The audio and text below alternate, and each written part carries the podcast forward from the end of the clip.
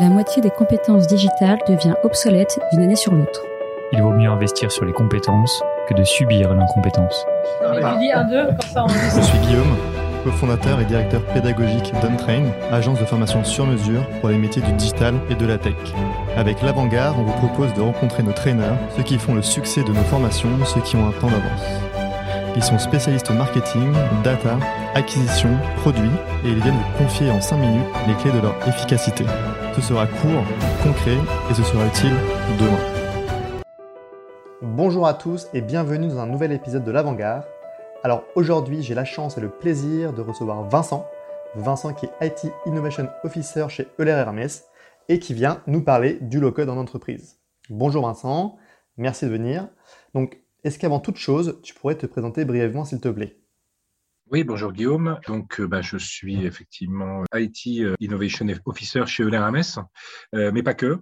J'ai un parcours en fait particulier et transverse. Je mène à la fois mon poste chez Euler depuis quelques années, en parallèle d'un caractère d'entrepreneur slash start-upper.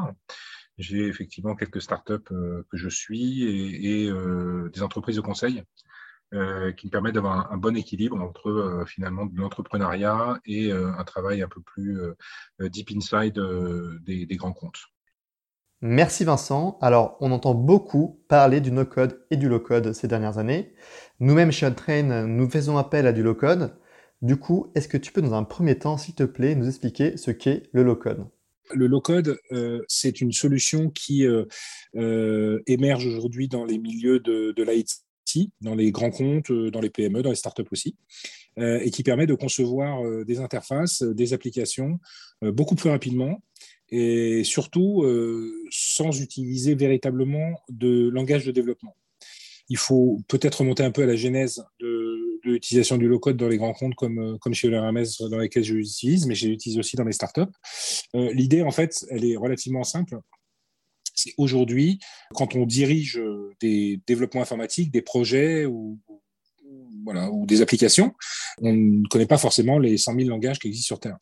Donc, au bout d'un moment, être chef de projet ou intervenir dans une, dans une entité ou dans une équipe où il y a beaucoup de développement avec beaucoup de langages différents, ça nécessite d'abord d'avoir euh, toujours des spécialistes de ce langage-là et soi-même de, l'assimiler ou de le comprendre pour euh, coller au plus à la réalité. Le low-code a été inventé justement pour qu'il y ait une espèce de normalisation, c'est-à-dire qu'on n'utilise pas de langage, on fait du drag and drop, on fait de la conception euh, d'algorithmes, de la conception d'interfaces et de la conception aussi de, de bases de données de manière très simple. Et c'est le système qui se charge derrière de générer code, des architectures, de, la sécurité euh, et des, processus. Donc, euh, je dirais que le low-code euh, permet ben, d'aller plus vite dans le développement, de développer sans forcément connaître un langage de programmation. Et donc, du coup, ça va dans le sens, tout ça va dans le sens de l'agilité. Si on suit un peu le, mouvement agile et le, euh, le précepte de l'agilité aujourd'hui, c'est de réunir un petit peu toutes les équipes, de casser un peu les silos et les barrières entre l'informatique et le business, et de mettre tout le monde autour d'outils qui permettent de développer rapidement, d'avoir rapidement le résultat et de manière aussi sécurisée que si on avait utilisé un, langage de programmation spécifique. Voilà. Merci pour toutes ces explications, Vincent. Alors, j'ai deux questions pour toi. Déjà, ça donne quoi concrètement chez Euler Hermès le low-code? Et ensuite, quelle est la différence entre le no-code et le low-code? Alors des exemples concrets, nous on a commencé il y a quatre ans chez Euler Hermès, utiliser euh, ces systèmes low-code essentiellement pour lutter contre chez nous ce qu'on appelle le shadow IT, c'est-à-dire la capacité de, de, chaque région dans ces grands groupes euh, de, faire appel à tel prestataire, tel langage, etc. Euh, c'est immaintenable, donc il fallait trouver une espèce de norme, et le low-code permet de normaliser ces projets. De manière très concrète, euh, aujourd'hui, sur des initiatives qui sont des initiatives de pointe et d'innovation, typiquement un service chez nous qui voudrait développer très rapidement un produit digital pour le tester auprès de la clientèle, qui ne veut pas forcément attendre un an ou deux. Hein, les grands comptes, euh, c'est souvent des délais qu'on utilise pour l'IT, un an ou deux.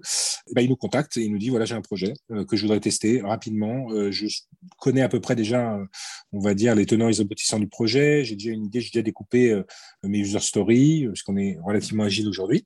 Et donc, bah, je voudrais réaliser assez rapidement une application qui corresponde à mes besoins on a, euh, on travaille avec des prestataires, on a, on a même, on a nous-mêmes des capacités de développement euh, chez Euler, et donc on va réaliser euh, finalement à peu près en moyenne en six semaines une application qui est sécurisée, qui permet aux clients de se connecter sur des sujets aussi divers et variés que euh, l'onboarding, c'est-à-dire la capacité d'un client de, s'enregistrer euh, sur nos services pour nous fournir des informations pour euh, alimenter les informations sur son contrat. Mais ça va être aussi beaucoup d'outils à l'intérieur de l'entreprise pour aider les utilisateurs à avoir des interfaces plus sexy, plus rapides. Et typiquement, en fait, on va lutter contre le fameux fichier Excel qui fait perdre beaucoup de temps à beaucoup de gens pour très peu de valeur ajoutée d'intelligence. Donc euh, ça, c'est la, première réponse. Et voilà comment concrètement ça se passe. On est aujourd'hui à peu près entre 40 et 44 applications en 4 ans. Donc ça fait 10, applications par an, avec une très forte accélération euh, due au Covid. Parce que bah, le Covid nous a montré, euh, parce qu'on n'était pas capable de le voir, donc il a fallu malheureusement une, catastrophe planétaire pour ça, mais il nous a montré qu'on doit accélérer et que du coup les délais de un an ou deux ans n'ont pas de n'ont plus lieu d'être en fait face à une concurrence qui euh, euh, monte de plus en plus vite, à des startups qui arrivent très très vite sur le marché et qui proposent des solutions disruptives qui vont voler euh, pas dans le sens voler, mais qui vont, disons, qui vont prendre un client qui était déjà fidèle à des, solutions plus pérennes et plus grandes comme, comme le RMS. Donc, il faut, il faut agir. Pour répondre à, ta deuxième question, la différence avec le no-code, en fait, elle est simple. Le no-code, c'est pas de code du tout. Donc, je vais te citer des outils euh, no-code, mais la frontière est très mince, mais des outils no-code, ça va être WordPress, ça va être PrestaShop, ça va être euh, Bubble, par exemple, euh, qui sont des outils qui certes permettent de produire des applications plus rapidement, c'était le postulat de départ.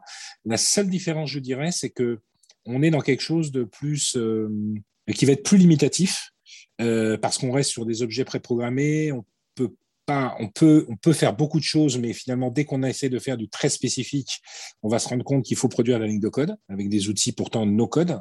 Mais c'est le même esprit en tout cas. Je dirais que le no-code euh, est à la TPE ce que le low-code est à la PME et au grand compte. Quoi.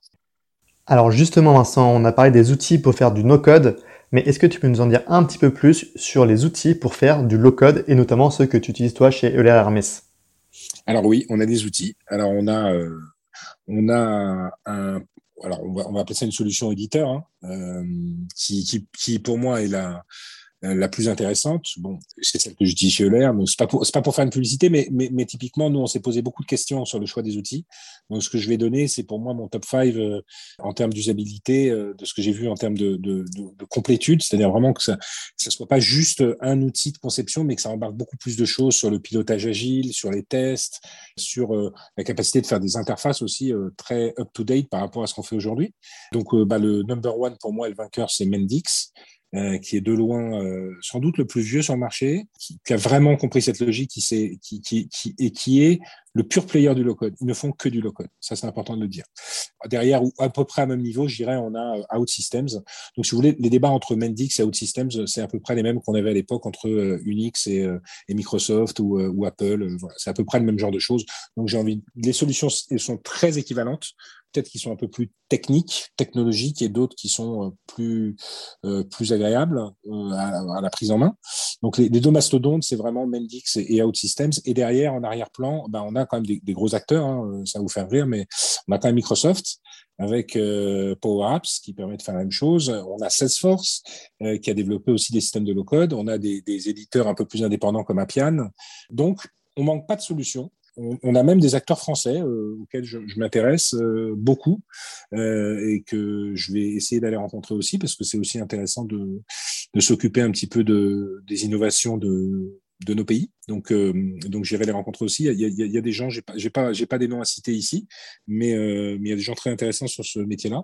Donc, il y en a vraiment beaucoup en, low code et alors en no code c'est euh, une ribambelle quoi. C'est vraiment il y, en a, énormément. Il y a du bubble et il y a d'autres euh, il y a d'autres solutions euh, no code aussi existantes. Après on peut décliner à l'infini sur tous les CMS qui sont eux-mêmes des, interfaces no code parce qu'elles nous permettent finalement de, générer des choses à partir d'interfaces beaucoup plus visuelles.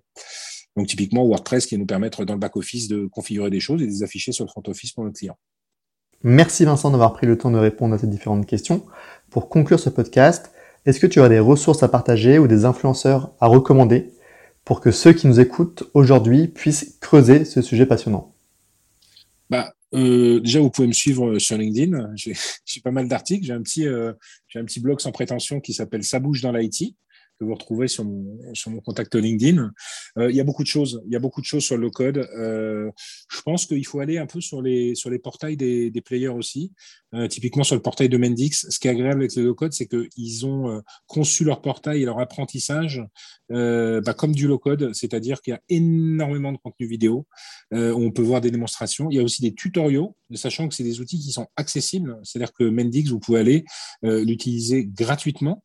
Euh, c'est la même logique euh, qu'Amazon, euh, c'est-à-dire que en fait, tant qu'on ne fait pas de business, on peut utiliser les outils gratuitement. Donc, rien ne nous empêche de faire vos applications internes pour tester n'importe quelle application que vous voulez faire. Il y a des tutoriels qui sont très bien faits. Donc là-dessus, j'ai pas voilà, pas plus que, que ça, mais voilà, il y a des, il y a des choses qui, qui, existent. Et je rajouterai le dernier élément qui est très frais. Euh, vous irez vous renseigner aussi. Euh, il, y a une, école euh, du low-code qui va se lancer, enfin qui s'est lancée. La première session débute, je crois, en octobre. Ça s'appelle New Coders. Ça a été lancé par un de nos prestataires chez la Euh, Peut-être je te donnerai, Guillaume, le, lien pour que tu le mettes dans les commentaires ou que tu le mettes à disposition. C'est intéressant pour qui veut se, se former. C'est des formations, il y a différents formats, mais c'est très intéressant. C'est une, une école du low-code, en fait. La seule qui existe aujourd'hui. Merci Vincent de t'être rendu disponible aujourd'hui. Je te souhaite donc de passer une bonne fin de journée et je te dis à très vite pour un prochain podcast. À bientôt Guillaume, merci.